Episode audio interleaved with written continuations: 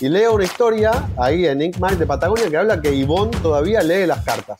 Ah, ellos ahí habían lanzado justo un fondo de inversión mm. de 20 million and change. Entonces ahí nosotros estábamos ya buscando alguna inversión. Ángel ahí le escribo una carta, también mando una muestra ahí a Aventura, California. Yo estoy en Berkeley, California. En dos días le llega la carta, no, tarda nada. Mando la carta y me llama alguien de Patagonia, Casey Sheehan. Yo, Patagonia, viste lo que pensaba, pensaba, pensaba, y ahí también la lección de educarte más. Ivonne, Ivonne, Ivonne. si me llama Ivonne, o la secretaria de Ivonne, o el paciente de Ivonne. Me llama Casey Sheehan y me dice, hola, ¿qué tal? Nos, llegó tu carta. Quería que me cuentes más de la, de la empresa, que estamos, acabamos de lanzar el fondo. Digo, fantástico, yo pensando que era un pasante o algo. le digo, a mí siempre quiero saber con quién estoy hablando al principio, anoto y googleo. Casey Sheehan. Digo, ¿me deletreas tu apellido, por favor? S-H-E-A-N, Casey era el CEO de Patagonia en su momento. No. Te lo juro. Eh, yo con una vergüenza le acabo de decir al CEO de Patagonia. Que me deletré Que me deletré el nombre.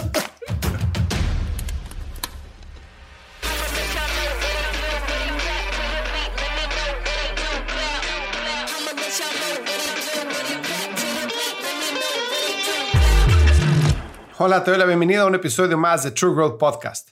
Yo soy Fernando Trueba y semana a semana entrevisto a los emprendedores detrás de las startups más innovadoras de Latinoamérica para conocer su historia, los retos que enfrentaron, cómo salieron adelante y dejarte aprendizajes prácticos que puedas aplicar en tu negocio o carrera.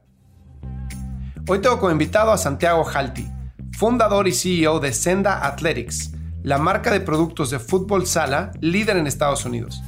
El fútbol sala se jugó por primera vez en Uruguay en 1930 este deporte fue inventado por Carlos Siriani, un profesor en Montevideo que tomó prestado la duración del juego y el número de jugadores del básquetbol, el concepto general de tocar la pelota con cualquier parte del cuerpo a excepción de las manos del fútbol, las reglas del portero del waterpolo y el tamaño de la cancha y de las porterías del balonmano. Hoy en día, el futsal es uno de los deportes de mayor crecimiento en Estados Unidos y el mundo entero muy popular en países como España, Italia, Argentina, Uruguay, Brasil, entre otros. Está estimado que existen más de 10 millones de jugadores de futsal a nivel mundial en 100 diferentes países.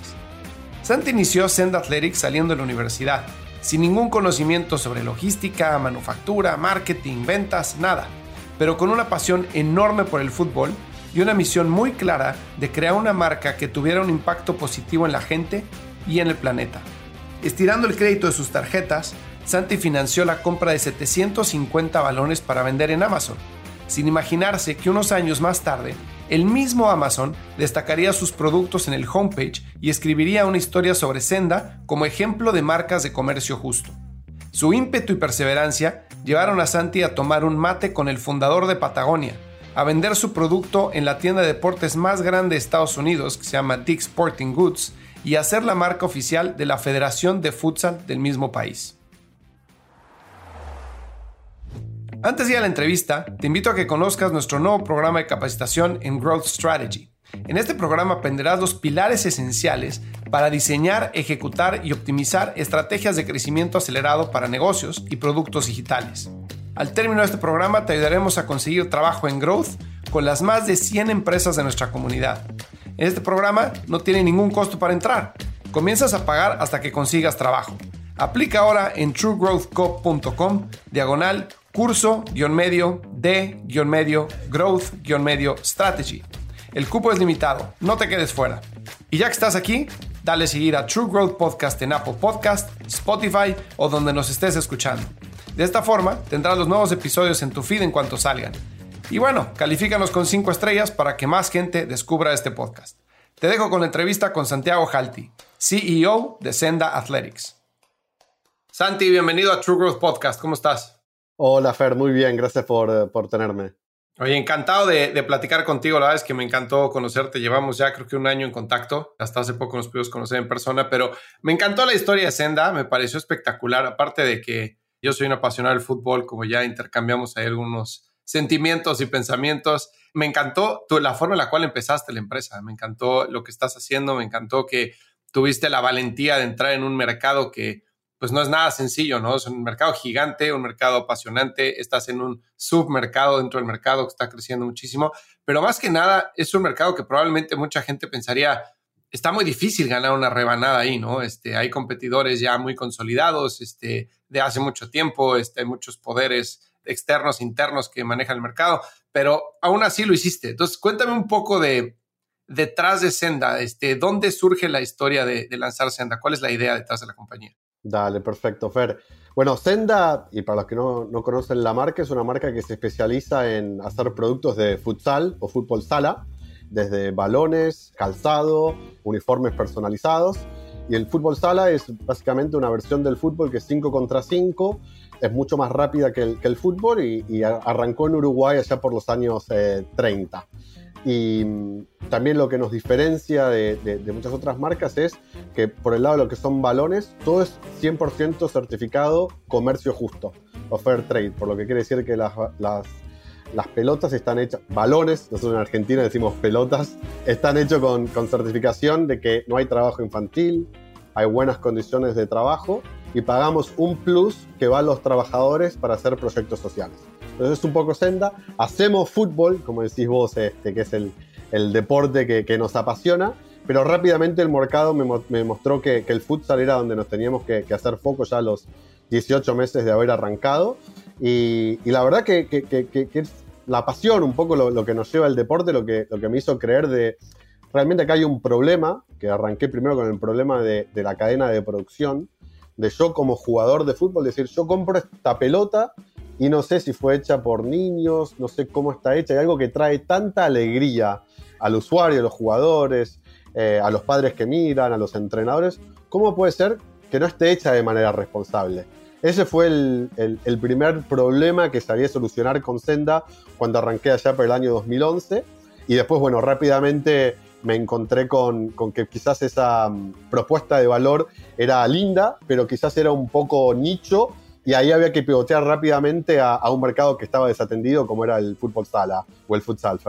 Ahora, el futsal, 1930 fue el primer mundial y fue en Uruguay justo, ¿no? Y de hecho lo gana, lo gana Uruguay y surge el futsal también.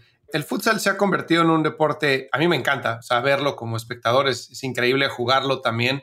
Grandes, grandes jugadores han salido de futsal, ¿no? Como Iniesta, este Ronaldinho, Piqué, incluso Messi jugó futsal. Siempre aprender fútbol en espacio pequeño te lleva después a, a, ser mejor en formato grande, ¿no?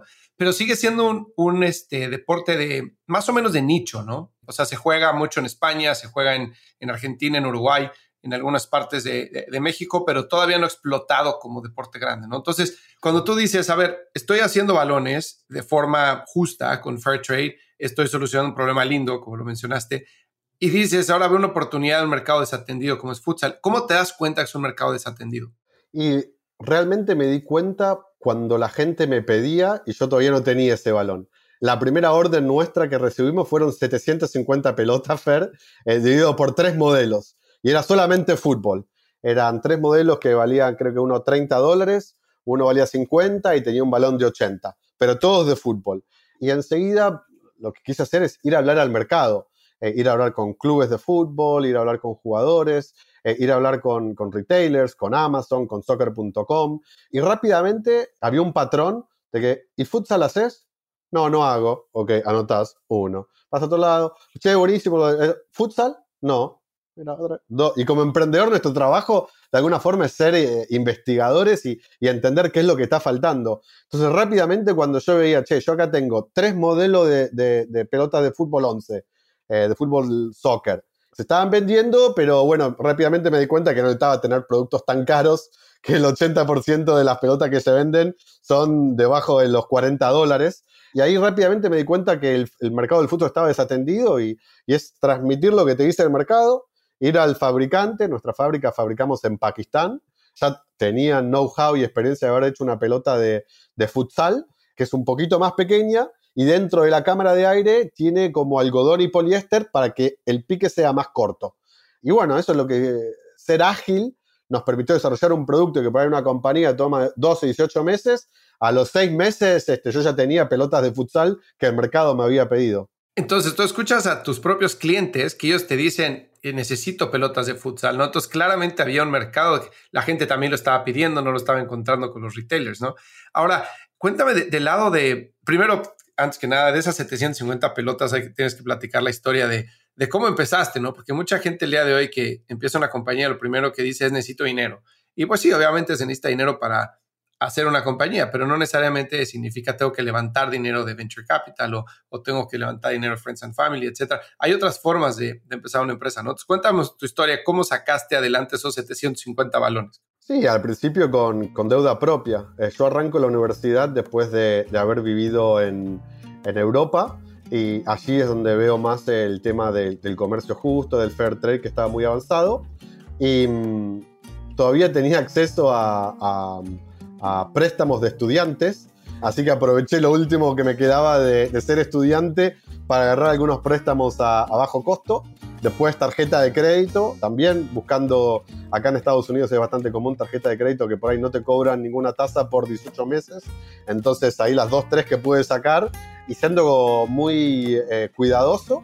Y antes de salir, que salimos a buscar algunos Angels Fair, fue yo tenía skin in the game propia, que creo que eso también demostró a, a los angel investors que, que, no fue que tuve una idea y lo primero que hice fue salir a buscar fondos, sino que fue buscar mis propios recursos, hacer mi MVP, mi producto mínimo viable, eh, testear el mercado y recién ahí ir a buscar para que en vez de 750 fueran 1500 pelotas.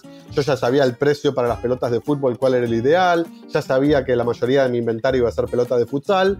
Entonces, esto yo creo que, que me llevó a arrancar de una manera muy cuidadosa, muy conservadora que a los inversores ángeles les gustó y te diría, Fer, que al día de hoy todavía es eso gran parte de, del eh, ADN de la compañía, de, de ser responsables, de, de, ser cuidadosos con el dinero. Y bueno, ahora sentimos que el mercado está yendo más hacia el futsal, más hacia lo socialmente responsable y, es tiempo de, seguir eh, siendo cuidadosos, pero creo que es tiempo también de apretar el acelerador porque también si vos este, tomaste mucho tiempo para arrancar, nunca falta la oportunidad que venga alguien detrás con más dinero, vea lo que vos viniste, lo viniste haciendo y te lo saque. Así que seguimos con, eso de ser cuidadosos y conservadores, pero ahora creo que es momento de, ir un poco más rápido. Oye, ahora, cuando estabas hablando con esos Angels, después de que viste que existió una oportunidad de, vender pelotas de futsal y la desarrollaste, tardas seis meses, ¿no llegaste a pensar en algún momento o no te cuestionó la gente que te dijera, oye, a ver, marcas como Adidas, Nike, etcétera, están muy posicionadas en fútbol 11. Fútbol 11 es el deporte más visto del mundo. Si está desatendido futsal es por alguna razón, ¿no? O en algún momento pueden tronar los dedos y entrar a futsal y comerte el mercado. ¿No te dio ese miedo no, no tuviste ese cuestionamiento por parte de inversionistas? No, la verdad que no, Fer, porque vos sabés que esto pasa muchísimas veces en las compañías. O sea, las grandes compañías que tienen miles de billones de dólares, eh, hay mercados que hasta a veces a veces no saben porque no lo ven, o a veces ellos mismos están conscientes y dicen, pucha, la verdad que meterme en este mercado, hacer todo el RD eh, para algo tan poquito, mejor me quedo en el mercado más grande y ahí es donde está mi, gran oportunidad. Pasa todo el tiempo en las compañías grandes, así que creo que yo entendí eso y, y lo pude convalidar con gente de la industria que me decía efectivamente, rápidamente empecé a hacer amistades, gente dentro de Adidas, gente de Nike, hice varios viajes a Portland, jugué futsal en Portland y, es una comunidad pequeña y enseguida la gente cándidamente dentro de esas compañías te dice, sí, la verdad que lo vemos que está creciendo, pero por ejemplo, este, una marca que tiene 100% el foco en la MLS y se ha gastado 400 millones en los derechos de agarrar MLS y tiene un mercado desatendido de 500 millones de dólares. Ellos invirtieron 400 millones para llegar a un mercado más grande. Quizás el mercado de 400 millones lo conocen, lo saben, pero no tienen la oportunidad porque ya hicieron su apuesta por este otro mercado como puede ser la Major League Soccer en Estados Unidos. Ok, interesante. Oye, cuéntame de la gente que juega futsal o del mercado de futsal. ¿Qué tanto del mercado es informal y qué tanto es formal? Formal me refiero ligas organizadas que requieren que la pelota sea tal cual de futsal, que se requiere que las canchas tengan ciertas dimensiones, que uses el equipo apropiado y qué tanto es informal de, oye, vamos a jugar futsal y nos juntamos y aquí ponemos unas porterías y de las que se doblan y pongamos un árbitro y se acabó. Sí, la gran cantidad como es en el fútbol en general es, este, es más informal, ¿no? Y hay gente que, a ver, si vos jugás al, Y después el futsal también tiene nombres este, en cada país en Latinoamérica, distintos, parecidos, ¿no? El futbolito, en Argentina le decimos futsal 5, que por ahí no es futsal propio, propio, formal con las reglas de la FIFA. El mundial, la FIFA organiza un mundial de futsal. Tiene un mundial, así como tienen que nos apasiona a todos, que es el de fútbol soccer, tienen de, futsal y tienen de beach soccer. Esos son los tres mundiales que organiza la FIFA. Pero después el futsal como un término más inclusivo, al fútbol 5, que a veces se juega sobre, sobre turf. Y, eso es lo que decís vos, Fer. Diez amigos que se juntan en la Ciudad de México, en Buenos Aires, en Río, en Caracas, eh, eh, van a jugar, pero necesitas una pelota que, que, pique poco.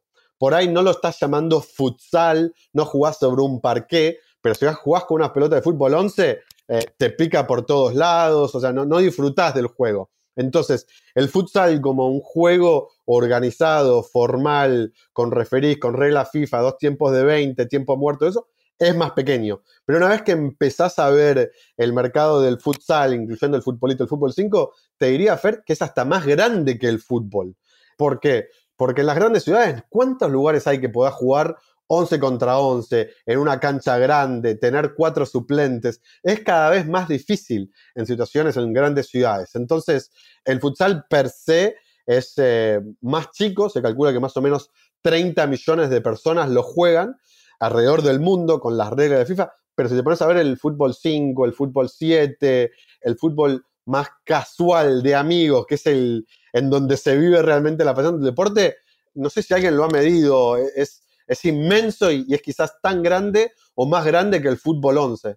Mira, qué interesante, porque hay, o sea, hay, hay las pelotas de fútbol o los balones, hay tamaño 5, hay tamaño 4, hay tamaño 3, etcétera, ¿no? Las que ustedes hacen eh, de futsal son tamaño 4 y con la, esa capa adicional este, que mencionabas de algodón para que pique menos, ¿no? Pero las otras que hacen las otras marcas de tamaño 4 con las que se juegan las ligas de indoor en México o en Argentina, en el, el fútbol que llaman indoor soccer o fútbol rápido, que tiene las paredes alrededor de turf en el que pateas y rebotan las paredes, ¿esas pican menos o son iguales a, las tuyas? Si no son de futsal, si es una pelota de, de fútbol, de soccer número 4 va a picar igual.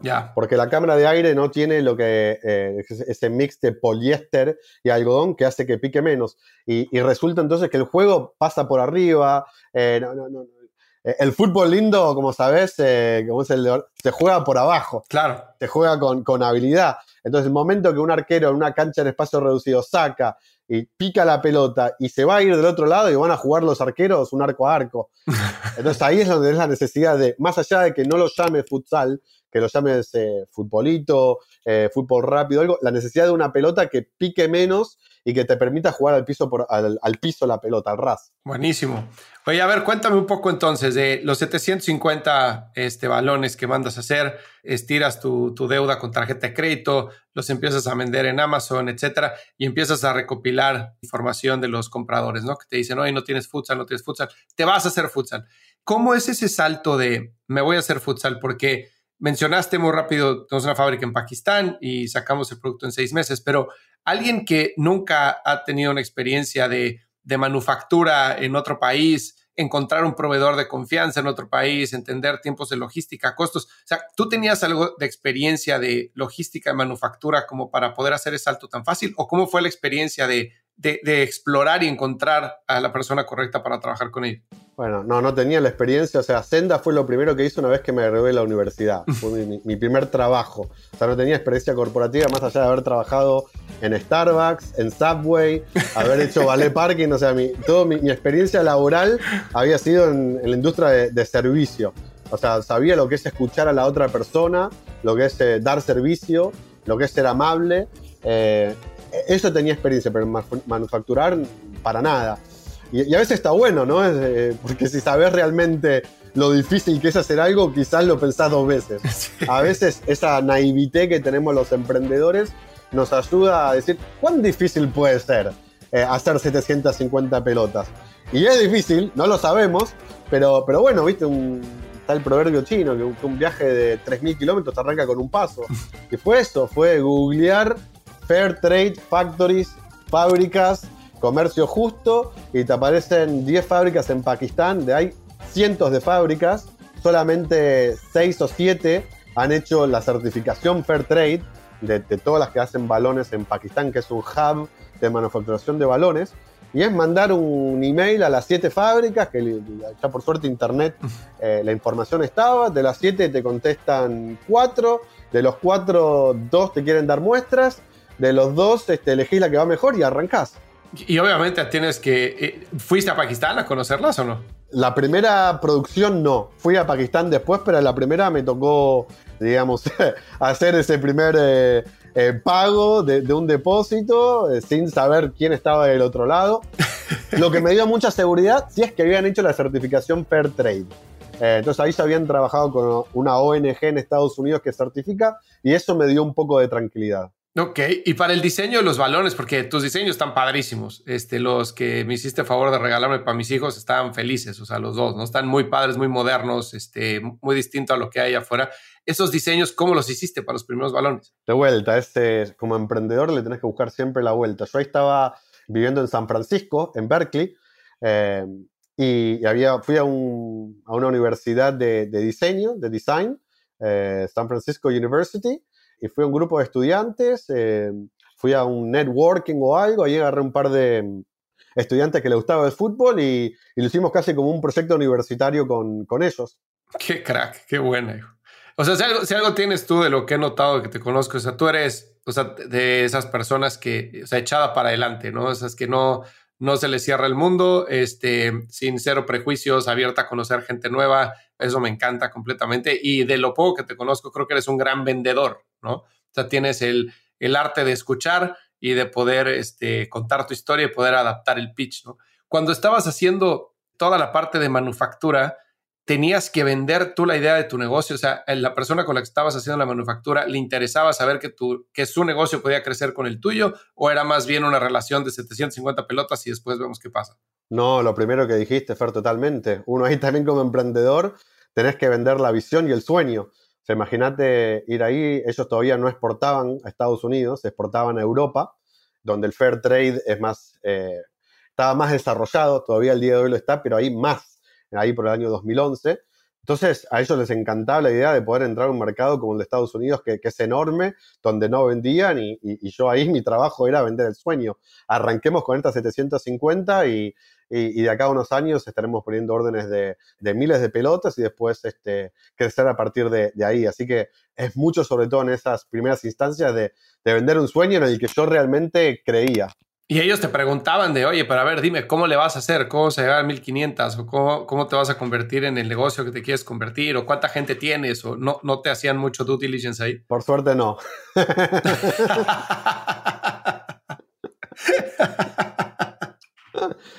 Oye, ¿y qué tanto te, eh, te apalancaste de amigos y de contactos para entender cómo funcionaba el supply chain de, la cadena de suministro en un producto como ese? ¿Fue más bien Google y a la brava o, trataste de hacer una investigación, tener mentores? ¿Cómo reduciste el, riesgo? A ver, no tenía muchos amigos en la industria. mis dos mejores amigos, ambos hicieron doctorado.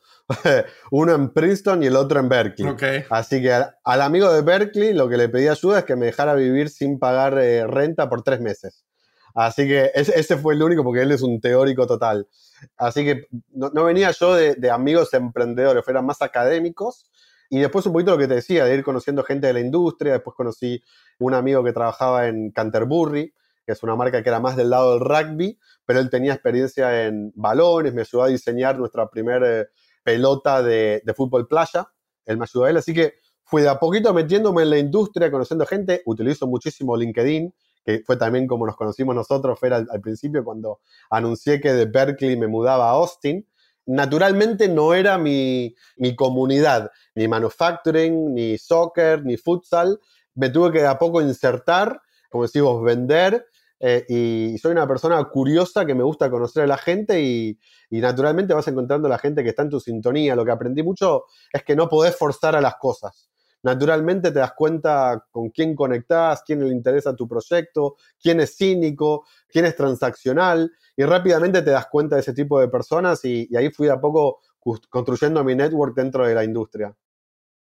Oye, y cuando empezaste, entonces, eras Sender una empresa de balones. Hacían balones tanto de, de Foot 11 como de futsal. Ahorita mencionaste, empezaron a expandirse hacia eh, eh, fútbol de playa, ¿no? Entonces, eran una empresa de balones. Y tu visión en ese entonces era que construir, ser el número uno en balones de futsal o construir una línea de productos alrededor de futsal. ¿Cómo entendías el negocio en ese entonces, a diferencia de cómo lo ves ahora? A ver, para mí era, era importante entender realmente eh, dónde estaba el mercado para ser diferenciado. Eso era lo, más importante para mí. ¿Cómo lograba yo poder hacer algo que fuera distinto a lo que estaba eh, en el mercado. Eso fue para mí desde un principio lo más importante, identificar dónde está eh, el mercado saturado y dónde está la oportunidad. ¿Y estaba saturado en los balones? Sí, en los balones. O sea, al principio para mí eh, era el foco en una industria, en un mercado como el de los balones, y, y ahí yo vi al principio que mi primera tesis fue no hay balones comercio justo rápidamente el mercado me dijo, es un nice to have, no es un must have, lo de fair trade. A los 18 meses yo ya sabía eso.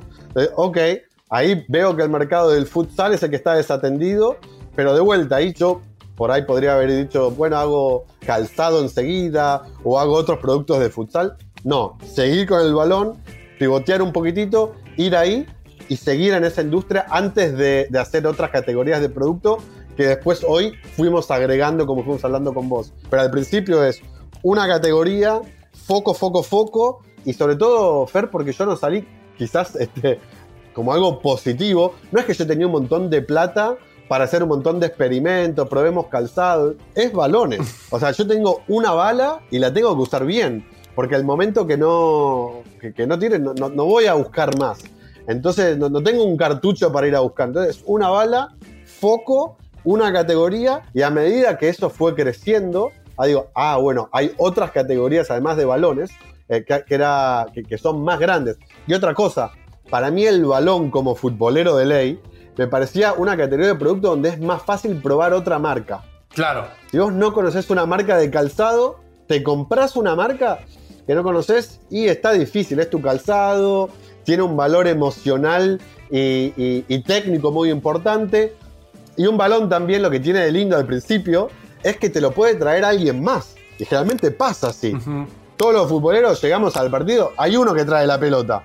Y, el chiquito es el gordito, el dueño de la pelota, que, jugamos hasta que el gordito quiere. Y se va el gordito y sonamos. Entonces, para mí era eh, la pelota, alguien la va a traer. Yo puedo convencer a una persona que pruebe otra marca. Quizás la gente va a mirar, ah, pero esta marca no la conozco. Y después habla del producto, habla de la calidad. Si la pelota resulta bien, eh, tiene buen toque y todo, ah, che, está buena la pelota. Entonces era un poco eso, era foco en un producto y un producto que yo creía la fricción para que el consumidor la probara era menor que lo que puede ser productos que lanzamos más adelante, como puede ser calzado o indumentaria. Era donde había más oportunidad a, que alguien probara una marca que seguramente no conociera y que le gustara el hook de enfocado en futsal, enfocado en fair trade déjame probarlo y ahí de vuelta, una bala. Yo no te puedo hacer un producto de mala calidad, no te puedo hacer un producto que no te guste, porque en el momento que la probaste y no te gusta, y ya estoy. Estoy en, problemas si, si no logré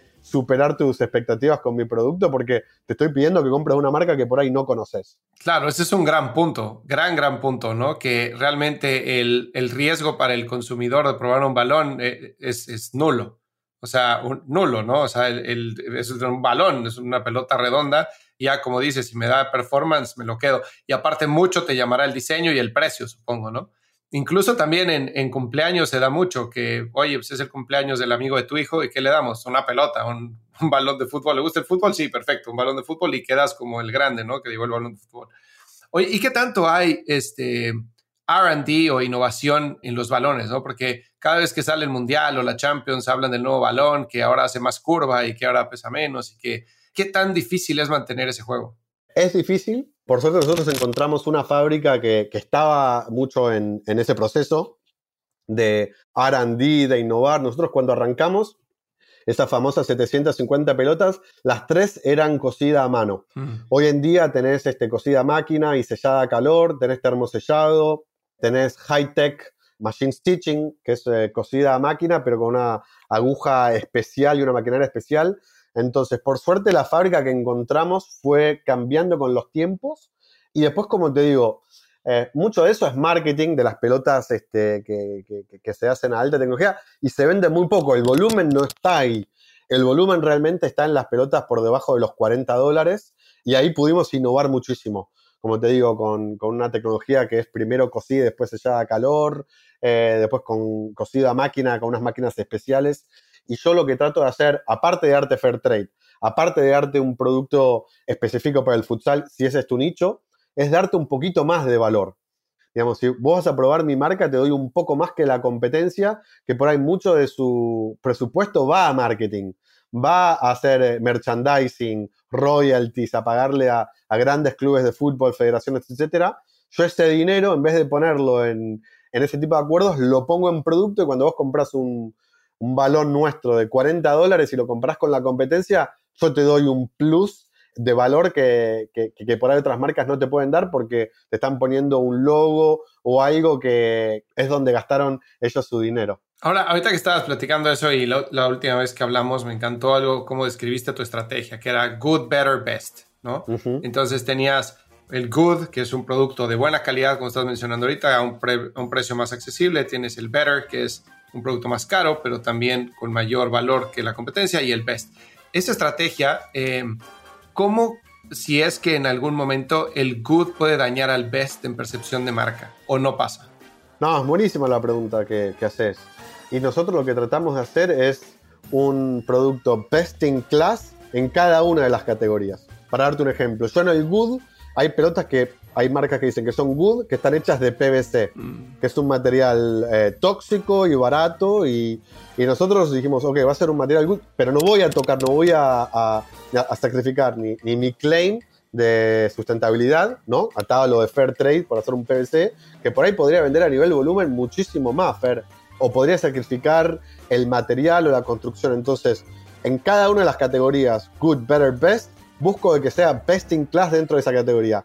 PVC es best in class en good, no, no lo es, ni a nivel performance ni a nivel sustentabilidad. Y entonces no lo toco. Hago realmente un producto que sea good, a un buen precio, accesible, pero sin sacrificar eh, mi, mi, brand claim y mi brand promise, tanto a nivel de calidad y performance como sustentabilidad. Ahora, todo eso que estás explicando, que me encanta, es bien difícil de contar en una historia de marketing o en una descripción de producto, ¿no? Que pocas, pocas veces la gente lee, ¿no? Entonces, muchas veces para hacer marketing de este tipo de productos tienes que irte al, a la validación de alguien más, ¿no? Ya sea que lo valide una liga o que lo valide un jugador o que lo valide un club o el diseño, etcétera, para poder separarte de los demás, de la competencia, ¿no? Porque al final del día es una categoría que a primera vista está muy comoditizada, ¿no? Y después sí vienen algunas diferenciaciones en el producto, pero es hasta que lo pruebas. ¿Cómo le has hecho tú, si volvemos a los primeros valores que empezaste a vender? Porque hoy vemos tu página en Amazon y para quien nos esté escuchando, busquen Futsal o Senda en Amazon o busquen Futsal y les va a salir como primera opción Senda. O sea, toda la página va a ser Senda, ¿no? Obviamente eso ya es el resultado de 11 años que llevas con el negocio y, de grandes reviews que tienes. Pero, ¿cómo llegaste ahí? O sea, ¿cómo le hiciste para que esos balones después la gente los comprara? ¿Qué tipo de marketing? ¿Qué, qué hacías para que la gente te conociera? Qué buena pregunta, Fer al principio el producto habla por sí mismo, ¿no? Entonces, eh, y lo que tenía de bueno el nicho del futsal es que si vos ponías futsal ball en Amazon hace 11 años, no había casi nadie. Mm. Entonces no nos costó mucho el habernos enfocado en el nicho. Nuestra, nuestra mm, validación fue que rápidamente, a nivel orgánico y a nivel pay per click, invirtiendo muy poquito dinero, podíamos rápidamente aparecer entre las primeras opciones. Y después el producto habla por sí mismo. Tengo un mentor que me ha ayudado muchísimo, fue quien me, llevó a pivotear de manera agresiva hacia el futsal, que habla de buscar canales donde pueda ser un third party handsome. Que una tercera persona diga, soy bonito, soy bueno. Pues yo te puedo decir, che, Senda, no, Senda es fantástico. Entonces, ¿qué me dio Amazon? Rápidamente yo pude hacer, estar entre los primeros tres productos y la gente pone reviews que son los más eh, creíbles del mercado. Porque cuando vas, a una página de Shopify o de alguien y te queda la duda, che, estarán borrando los malos reviews, eh, será realmente así. En Amazon, decimos en Argentina, no hay tu tía. Yo no tengo cómo decirle a Chef Besos, me cambiaste esta historia o, me cambiaste este review. Es así. Entonces, rápidamente el producto habló por sí mismo y el consumidor en Amazon, una tercera persona decía, che, Senda eh, es bueno, es bonito, es barato. Bueno, bonito, barato. Y, y el mercado mismo, a través del producto que yo le daba, me fue validando el claim que yo hacía. Y bueno, evidentemente cuando alguien más te lo recomienda es el marketing más poderoso que puede haber, ¿no? Ahora, eso tarda en agarrar ah, eh, vuelo, ¿no? O sea, empiezas a vender un balón y hay algunas personas que les gustará pero no dicen nada, hay otras personas que sí les gusta y son mucho más activos o proactivos poniendo reviews o contándole a la gente o regalándole a alguien más, pero es algo que empieza poco a poco, ¿no? Esa fue tu experiencia de crecimiento muy poco a poco o pudiste acelerar algo con lo que mencionabas de, campañas de performance? No, fue a poco a poco. Yo creo, Fer, lo, lo que decíamos al principio, una de nuestras características es, la paciencia, es el ir paso a paso. O sea, estamos convencidos con, el equipo que tenemos hoy de lo que es el mercado del futsal, de lo que es fair trade, de lo que es sustentabilidad. Estamos convencidos que el mercado viene hacia donde estamos yendo y no, no buscamos ni cortar caminos, ni ir muy rápido. Fue, fue orgánico, fue paciente y hasta llegamos en un momento a que a través también de contactos, de LinkedIn, Amazon hizo una historia enfocada en fair trade y en la marca. Y eso fue algo que nos llevó después a crecer de manera más rápida. Llegamos a estar en el homepage de Amazon, te hablo ahí por el año 2015.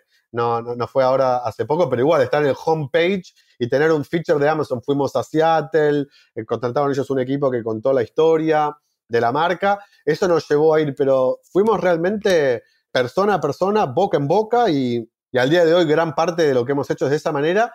Y ahora la idea es volver a hacer eso con una tasa más rápida de crecimiento y aprovechando lo que es social media, lo que es un Instagram, un TikTok y un poco la atracción que hoy tenés, que la gente puede hablar de una marca, de la calidad, de lo interesante que es, de lo innovativa y que eso agarre velocidad más rápidamente. Pero sí, ha sido un proceso muy paciente de alguna manera. Oye, pero estar en, el homepage de Amazon se dice, se dice rápido, ¿no? Pero es un gran logro, o sea, es un gran, gran logro, ¿no? O sea, ¿qué, qué sentiste cuando viste Senda ahí? ¿Te imaginaste alguna vez cuando estabas en Berkeley con financiando tus primeras 750 pelotas que algún día iba a estar en el homepage de Amazon? No, no, en mi vida me podía imaginar y es un poco lo que decías vos antes de, de, cómo te arrancaste, cómo para mí nada es imposible, o sea, todo es cuestión, la, veo a, la competencia o la gente que está más eh, lejos eh, que, yo y a donde yo quiero llegar y digo, tienen dos brazos, dos piernas y realmente creo que nada es imposible, que con trabajo, con dedicación y después te das cuenta cuando vas conociendo gente dentro de las compañías y todo, que dentro de las compañías grandes, esté Amazon, hay una persona, que si a la persona le gustó tu historia y es un poco por ahí el, el gatekeeper, la cuento no, pero convenciste a esa persona y si le gusta lo va a hacer. A veces de afuera se ven las compañías como magníficas y, todopoderosas. Eh, bueno, Fer, vos has trabajado en eBay, lo, lo sabés, que, que, al final estás adentro y, sí, son, eh, es increíble lo que han logrado, la escala y todo, pero no dejan de haber personas que son las que si les gusta tu historia, la van a compartir porque, porque es su trabajo. Completamente de acuerdo. No puedo estar más de acuerdo con eso. Oye, para vender en Amazon hay diferentes formatos, ¿no? Empiezas cuando no eres, no te conoce Amazon, no sabe cuál es tu producto, la demanda, etcétera, empiezas vendiendo tipo marketplace, ¿no? Y después empiezas a, este, te puedes eh, mandar al Fulfill by Amazon y después ya entras al negocio retail. Tú, por lo que sé, seguiste ese camino, ¿no? Cuando estás en marketplace, tienes, o no sé si en ese entonces, pero ahora tienes la posibilidad de ver quién compra tu producto. Y entonces, como compañía, puedes tener un acercamiento a la persona que compró tu producto para pedirle feedback. Y eso es poderosísimo, ¿no? Entonces, cuando estás empezando a entender, oye, ¿qué te pareció el balón? Este, ¿Qué te gustó? Etcétera. Si te gusta, compártelo a alguien más o, o puedes dar alguna promoción, no sé. ¿Esa fue tu experiencia iniciando con Amazon? Exacto. Empezamos arrancando como eh, un vendedor seller central.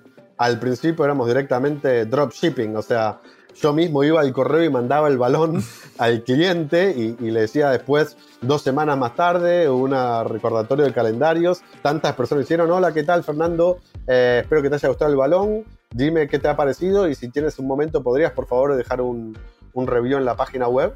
Después logramos que Amazon fuera quien tuviera el depósito y Amazon Prime creo que fue algo que nos llevó a crecer de manera muy rápida, donde ellos, mucho más rápido de lo que puedo ir yo a, la oficina de, de, United States Postal Service Office, ellos te lo mandan en 48 horas, eso fue creciendo, hasta ir al formato que es Vendor Central, donde ahí es Amazon mismo quien te compra el producto, te pagan a los 30 días y ellos son los dueños del inventario y ahí logras escalar eh, de una categoría y de una manera mucho más rápida. Sí, esa, esa estrategia es muy buena, muy buena. Eso, algo de lo que tratamos de aconsejar nosotros a la gente con la que trabajamos es habla con cuantos clientes puedas y nunca dejes de hacerlo. No importa que crezcas, no importa que seas enorme, no importa que seas el líder de la categoría, habla siempre con los clientes y siempre eh, pídeles feedback y siempre aprende de ellos, ¿no? Porque las necesidades cambian y obviamente acercarse a la gente y, y mantenerse con este espíritu de soy una marca este, pequeña, pero estoy aquí para ti, aunque seas muy grande, es súper importante. Completamente de acuerdo.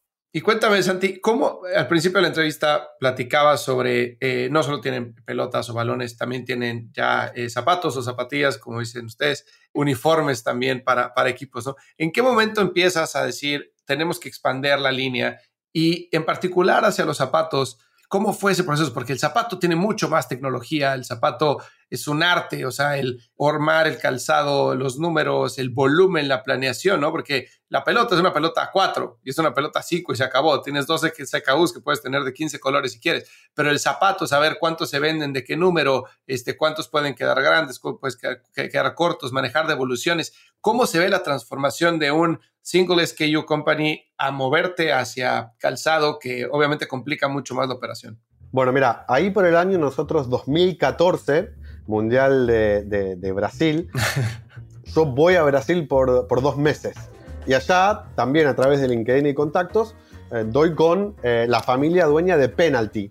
Penalty Brasil, que es una marca este, grandísima. Y bueno, y ahí conociéndolos, eh, uno de los hijos de los dueños estaba muy interesado en sustentabilidad, fair trade, tenía él su propio proyecto para distribuir pelotas en el Amazonas. Este, de alguna forma como me, fue como mentoreando.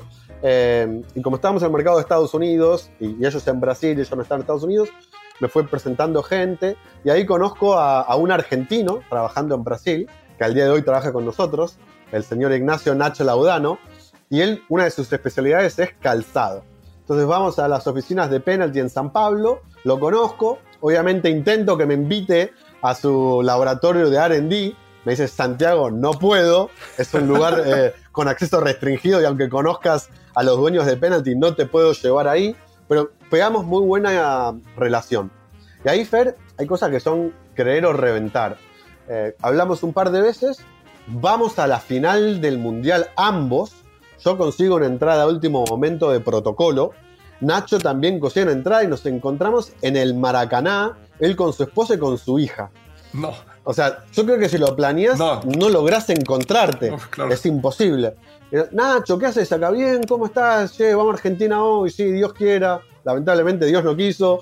Pero eh, quedamos en contacto y Nacho me dijo, Santi, me encanta tu marca, da para más contá conmigo para lo que necesites y te puedo aconsejar más allá de mis responsabilidades este, que, están con penalty, pero si tenés alguna duda o algo, este, te aviso. Bueno, eh, adelantamos un poco, él deja penalty eh, Brasil y ahí habíamos hablado, no sé, una vez por quarter, cada trimestre por ahí convertábamos un poco y ahí él tomé la decisión de, ya estábamos establecidos en el futsal, eh, el año también 2014 nos convertimos en la pelota oficial de la Federación Juvenil de Futsal de Estados Unidos, que tienen 50.000 jugadores. Eh, entonces, 2015, 16, 17, tres años yendo a los eventos nacionales en Kansas City, en Filadelfia, en Baltimore, 100% a la base, a donde van los niños que juegan grassroots, grassroots. Y ahí me doy cuenta, che, hay falta de calzado también. El mismo problema que encontré en balones pasa también en calzado. En el año 2019 Nacho me dice, vamos Santis, es ahora. Empieza él a trabajar remoto desde San Pablo, que al día de hoy trabaja este, remoto. Yo ya había validado en el mercado que faltaba calzado y ahí lanzamos una campaña de Kickstarter para lanzar nuestro primer modelo de botín que es el, el Ushuaia Pro. Prevendimos aproximadamente mil pares, salimos a producción con dos mil pares y esos mil pares que vendimos pagaron los mil pares que, que trajimos de inventario inicial y bueno, de ahí fuimos creciendo más o menos viendo la, misma, la misma dinámica. Mercado desatendido, mercado de nicho. Yo ya tenía soccer.com, tenía Amazon, tenía mi sitio propio web y el último unlock que tuvimos fue Dick Sporting Goods, que es la tienda más grande de deporte de Estados Unidos con 750 tiendas físicas.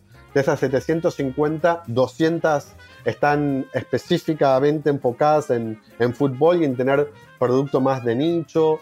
Y ese era un unlock que nos faltaba para poder estar en tiendas físicas. Porque todavía el día de hoy, más que con calzado, más todavía en calzado, la gente quiere tocar, ver y probarte el producto. Lo podés vender a Amazon Prime, te lo puedo decir Free Return and Exchange, que no hago porque no tengo el presupuesto en mi página web. Pero por más que te lo ofrezca soccer.com o te lo ofrezca Amazon, nosotros elegimos Best in Class Operators en cada categoría. Nos faltaba una tienda física.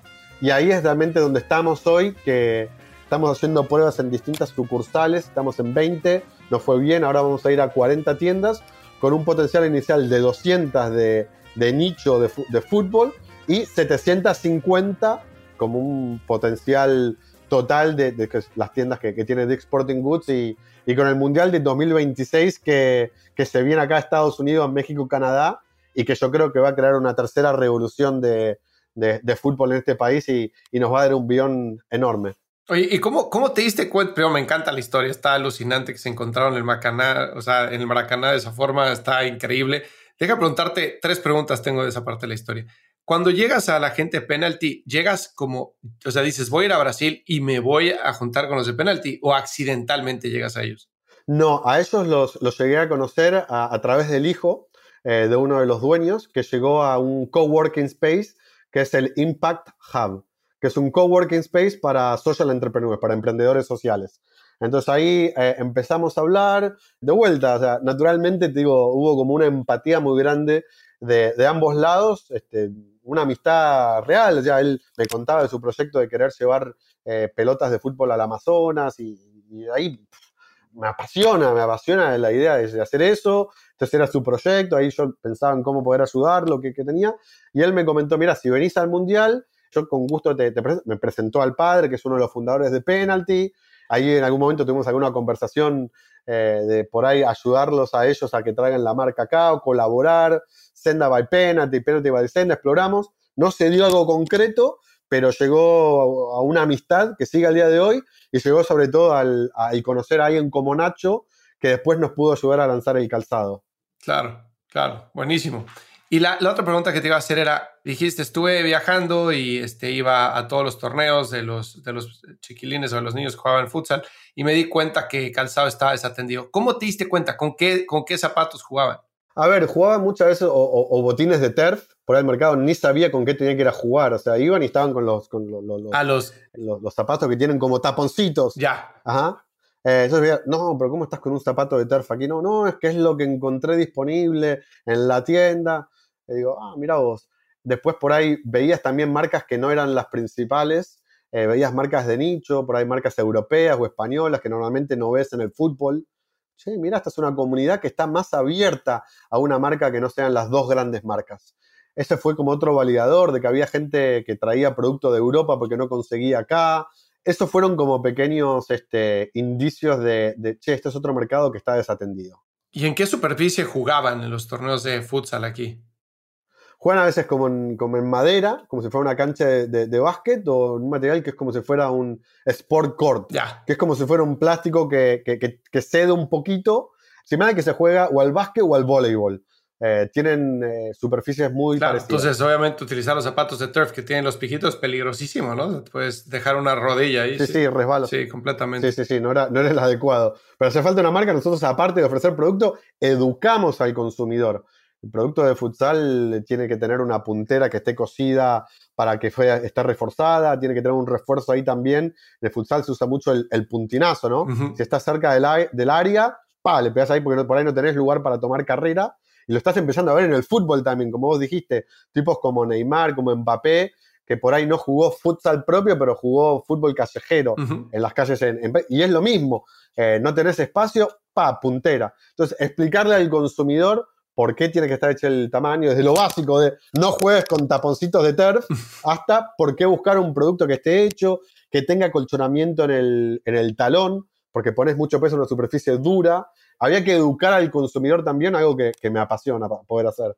Y la otra pregunta que te iba a hacer era tu entrada a Dick Sporting Goods. Muchas veces eh, yo he visto empresas que, o sea, entrar a retail es un animal diferente, ¿no? Porque obviamente pues, la construcción de inventario primero que nada, ¿no? Cuando estás online, pues es un poco más, puedes vivir un poco en, en, real time, ¿no? Entonces, tener un poco de inventario, va saliendo, la demanda es más predecible, pero para hacer un llenado de canal de retail es un montón de producto, ¿no? Entonces necesitas capitalizarte para poder entrar y los flujos efectivos son muy diferentes que un negocio en línea, ¿no? Cuando tú le vendes a retail, Tú manufacturas, pagas, recibes, almacenas, pagas por ese almacenaje, distribuyes, pagas por la distribución, lo pones en el punto de venta, se vende y a ti te van a pagar 60, 90 días después, ¿no? Entonces tu flujo de, efectivo no es tan bueno como en como online. Entonces hay mucha gente que dice, si puedes vender en línea, vende en línea, tu negocio va a ser más saludable en términos de cash flow, pero también en realidad en categorías como la de calzado, pues sí tienes que estar en retail por las razones que tú explicaste, ¿no? ¿Cómo fue tu experiencia entrar a retail en ese sentido, en, eh, desde un manejo financiero del negocio?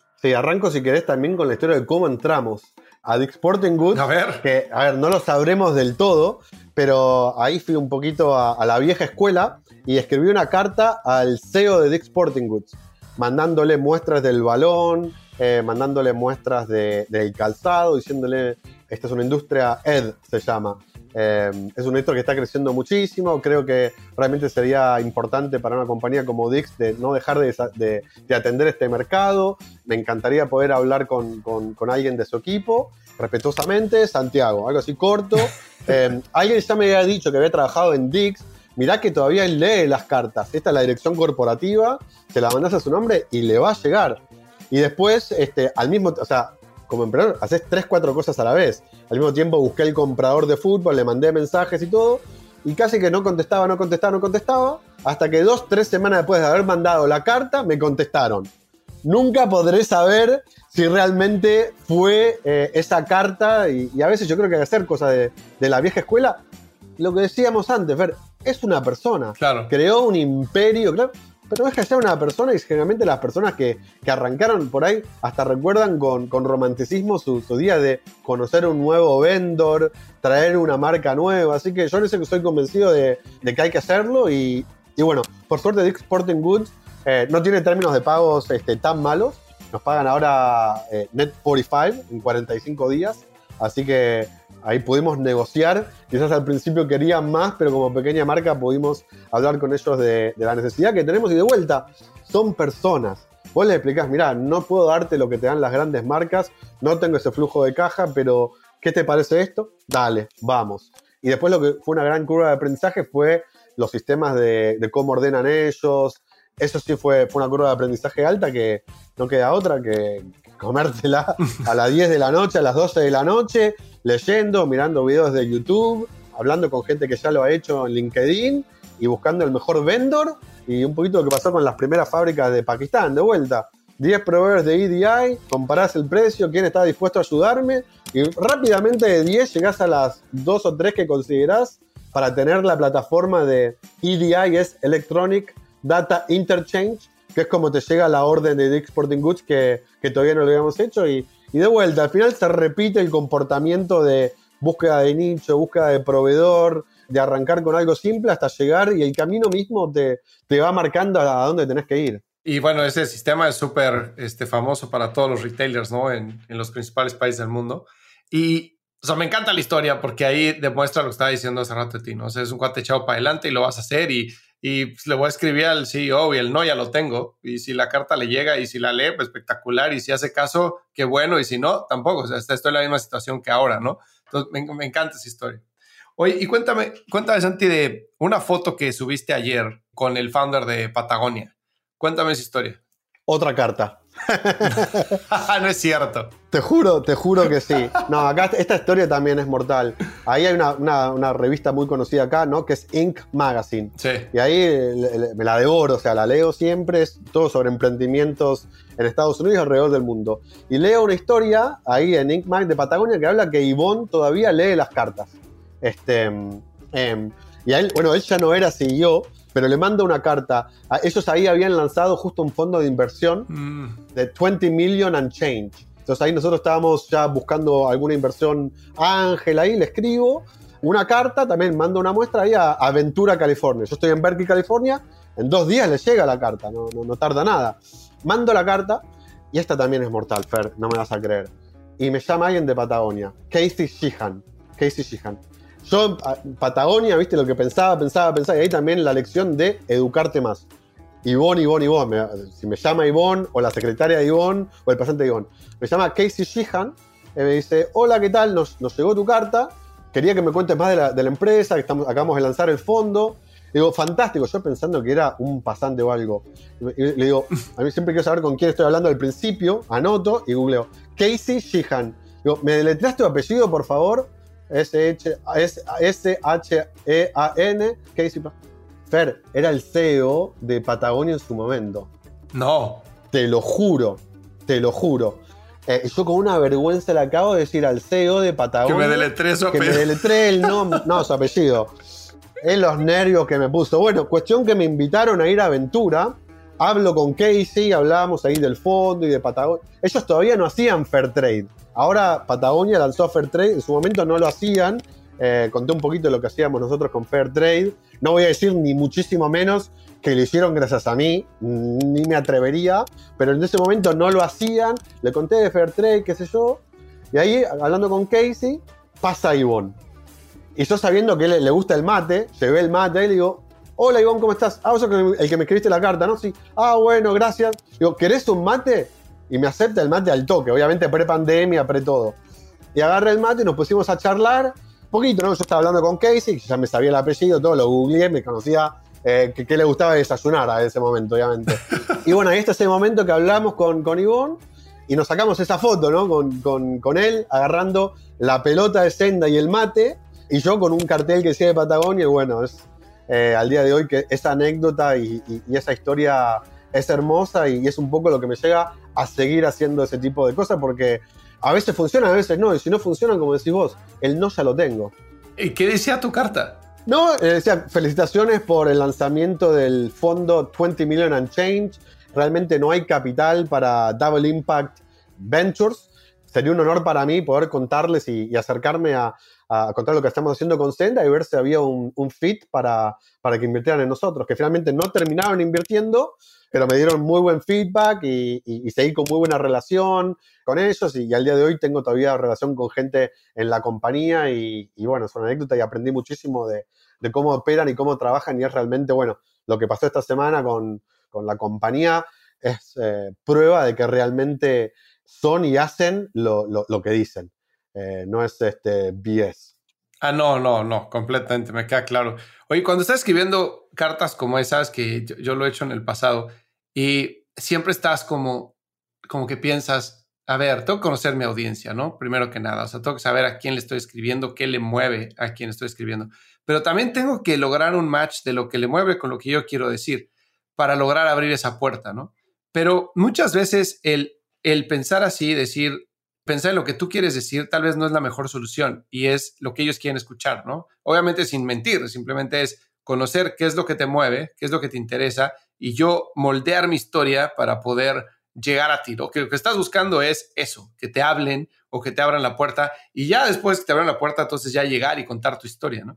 Tú, en el proceso de escribir esa carta, ¿cómo lo hiciste? O sea, ¿qué tiene que haber en esa carta sí o sí? ¿no? Ahorita me platicaste lo que decía, pero en el proceso mental de quiero escribir la Patagonia y definir qué es lo que tiene aquí en esa carta, ¿cómo se ve eso? Tiene que ser un win-win, ¿no? Es lo que decimos, o sea, no puedes pedirle, ah, por favor, me encantaría saber cómo opera Patagonia, claro. o, o sea, deben recibir miles de cartas de ese tipo. Se dio justamente que había una oportunidad en conjunto, como era el lanzamiento del fondo de inversión socialmente responsable de ellos. Eh, entonces sabía que tenía una oportunidad que era interesante, sabía que ellos estaban viendo el mercado de fair trade entonces yo sabía que tenía algo para agregar. Para mí es qué valor puede agregar. Lo mismo con la carta de Dix. Yo fui convencido eh, que ellos tienen que estar en el mercado del futsal y que nosotros somos la marca más auténtica y la mejor marca de futsal de Estados Unidos.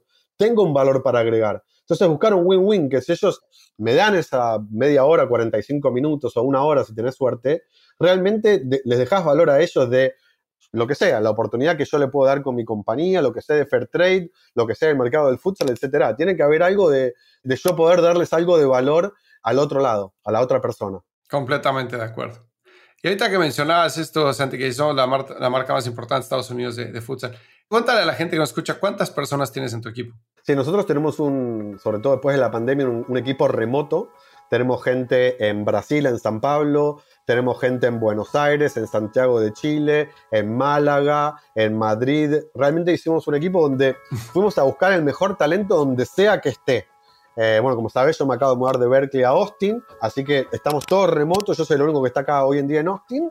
Y eso nos permite conseguir un, un talento espectacular, eh, aprovechar el conocimiento que hay. Por ejemplo, ayer se jugó la finalísima entre, de futsal, que era el campeón, como se hizo en el fútbol. Cada vez hay más paralelos entre el fútbol y el futsal. Viste que jugó Argentina contra Italia, ah. que ganó Argentina eh, en Wembley, ahora más o menos cuatro meses. Se hizo una finalísima de futsal. Y ayer jugaron Argentina eh, contra España.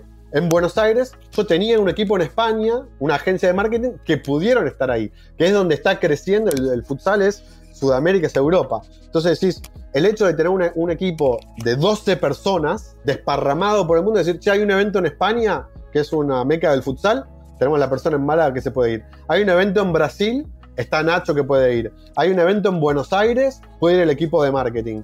Entonces buscamos un equipo multifacético, eh, multicultural, desparramado por el mundo que nos permita reaccionar a eventos y momentos de futsal y a veces de fútbol de una manera que, que, si estuviéramos todos en una oficina yendo cinco veces por semana, creo que la mayoría de mi equipo no me permitiría hoy en día llevarlo cinco días a la semana en persona y no me permitiría reaccionar y tendría casi que tener un jet privado o, un presupuesto de millas para decir, che, andate a este evento en San Pablo, andate a, a Madrid, andate a Buenos Aires. El, el tener gente en estos... Este, eh, lugares importantes para el deporte nos permite reaccionar y tener un talento, Fer, en Latinoamérica hay un talento que es extraordinario. Es realmente increíble. Pero que al mismo tiempo, o sea, vender en Amazon, en Dix, en soccer.com, ser la marca número uno de futsal Estados Unidos, te estás vendiendo en otros países también con un equipo de 12 personas. O sea, realmente es un, equipo pequeño para todo lo que están haciendo, ¿no? Entonces, eso quería resaltar porque muchas veces la gente piensa que necesita un, ejército de, personas para poder ejecutar algo con lo que están haciendo ustedes. No, ahí es clave tener gente que, como decimos nosotros, se ponga la camiseta y crea. Y que pueda hacer más de un rol y que no tenga miedo dándote un plus. O sea, tenemos un equipo realmente extraordinario que, que cree en lo que hacemos y la única forma en la que puedes hacer tanto con un equipo pequeño es porque están convencidos en, en, la misión de, de, Senda, que es empoderar a, la gente a experimentar la libertad, la velocidad, el estilo y los beneficios de jugar al fútbol en cualquier lugar, el futsal siendo una bandera, el fútbol playa, el street soccer, y sobre todo en un mercado como el de Estados Unidos, que por ahí es todo mucho más organizado, ya conocés vos acá, Fer, que te llevan, jugás un torneo, te vas a tu casa. Nosotros, y queremos decir, el fútbol no se juega solamente eh, en, en grama o en pastos, podés jugar en la calle, podés jugar en un gimnasio, en la arena. Entonces, realmente que es un poco como vimos los latinos el fútbol, esa misión de traer esa pasión y esa visión de que el fútbol no es algo a lo que te llevan tus padres en auto, te dejan dos horas y te traen a tu casa, y de compartir la pasión que tenemos por el fútbol, la habilidad que te da jugar en futsal, la cantidad de toques que tenés por pelota, el hacerlo con una pelota que es socialmente responsable, el traer innovación a calzado. El equipo está convencido y eso te permite lograr cosas que, parecen imposibles con un equipo tan, tan pequeño. Es muy común en las industrias que, eh, de deportes, de música, de arte, que son industrias que van muy de la mano de la pasión de la gente, ¿no? O sea, si a mí me gusta el fútbol y yo trabajo por una empresa de fútbol como Nike o como Adidas o como Senda o como la que tú quieras, Under Armour, lo que sea, voy a sentir que estoy más cerca de mi pasión del deporte y por lo tanto voy a dar más. Y son industrias sexys para trabajar, ¿no? Eh, te decía que yo tuve la oportunidad de trabajar en Red Bull y bueno, yo andaba, o sea, en eventos los fines de semana, de 52 fines de semana de, de, al año, 38 fines de semana trabajé, pero pues estaba en una competencia de surf, estaba en una competencia de kitesurf, estaba este, invitando a una persona que saltara de la, de la Torre Mayor en México en paracaídas, este, o sea, estaba haciendo cosas increíbles que no se pueden hacer en ningún otro lado, ¿no? Entonces, ganaba menos de lo que ganaba en otros trabajos, pero me la pasaba increíble y trabajaba más, pero al final del día era más feliz porque estaba haciendo cosas que me encantaban, ¿no? Entonces siempre creo que empresas como la tuya tienen esa, esa virtud de que pueden atraer muy buen talento, pero aparte talento que está apasionado por la industria, ¿no? Completamente, o sea, nosotros tuvimos ahora en el que fue el Mundial de Lituania, de la FIFA, la oportunidad de ver jugadores utilizando nuestro botín en un mundial de la FIFA y fuimos allá y también arrancábamos a las 8 de la mañana hasta las 11 de la noche, ir, al hotel con los jugadores, preguntarle eh, cómo se sintieron en el partido, con el producto, y decís, yo no puedo creer que, me estén pagando por hacer esto. Y la belleza de, de, de, un producto que vos lo imaginaste, que hiciste un Kickstarter, hiciste todo lo, necesario para que fuera mejor y verlo en el escenario mundial del deporte, del más alto nivel. Encima me tocó que eh, lo usó uno de los arqueros de Argentina, Lucas Farach, en un partido contra Rusia, que él termina atajando el penal eh, con nuestro botín. Con el pie. con el pie, te lo juro. Ahora después te voy a mandar la foto y el video para, para, para que lo veas. Y sí, eso te da un plus y te da una cosa que, no tiene precio, eh, de que lo que estamos creando está llegando a nuestro país, ¿no? nosotros siendo fanáticos de la selección, todos los argentinos que tenemos, aparte que tenemos chilenos, mexicanos, eh, pero para un argentino ver que alguien que juega en tu selección usa tu producto en un mundial de la FIFA y con eso ayuda al equipo a pasar al próximo nivel, no, no hay palabra, Fer, para describir eso. Completo, bueno, me queda claro. Oye, Santi, y de lo que has logrado hasta ahora, 11 años, la, principal marca de futsal en Estados Unidos, otros países patrocinando la selección, etcétera, ¿qué tanto crees que lo que han logrado ha sido resultado de la suerte y qué tanto eh, ha sido resultado del trabajo y de lo que han hecho ustedes, eh, estrategia, etcétera? Mira, para responderte esa pregunta voy a hacer una analogía de fútbol o de futsal como no podía ser de otra manera. A la suerte hay que salir a buscarla.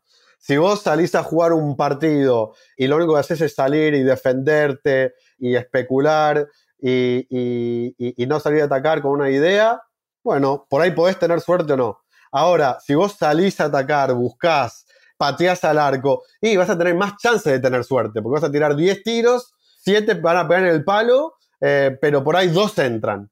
Entonces, a la suerte para mí hay que salir a buscarla. La necesitamos siempre, eso no hay, no hay dudas. Pero si vos te quedás o con tu proyecto o en tu casa, en vez de salir a buscar, es más difícil que, la suerte venga. Pero que hace falta, hace falta y que hay que ir a buscarla, hay que ir a buscarla. Completamente. Y para no meterme en temas de fanatismos, nada más hay un equipo que conozco que tira una vez a puerta y gana el partido, pero no voy a entrar en ese tema. Oye, Santi, pues muchísimas gracias por el tiempo. Me encantó platicar contigo. Soy tu fan y fan de tu empresa. Muchísimas gracias por haber contado tu historia con la gente que nos escucha. Muchísimas gracias a, a Bofer y te mando un abrazo muy grande. Igualmente.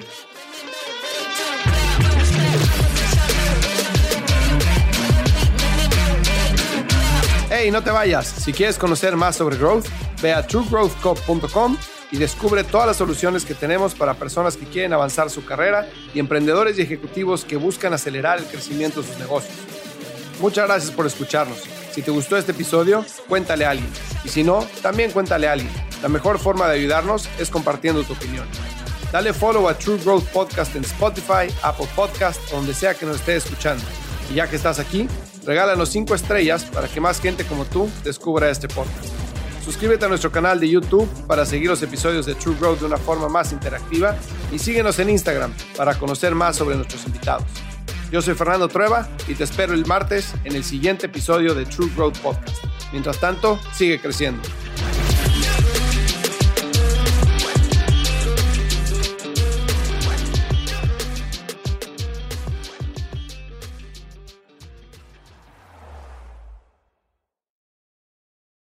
With the Lucky Land slots, you can get lucky just about anywhere. This is your captain speaking. Uh, we've got clear runway and the weather's fine, but we're just going to circle up here a while and uh, get lucky. No, no, nothing like that. It's just these cash prizes add up quick. So I suggest you sit back, keep your tray table upright, and start getting lucky. Play for free at LuckyLandSlots.com. Are you feeling lucky? No purchase necessary. Void where prohibited by law. 18 plus terms and conditions apply. See website for details.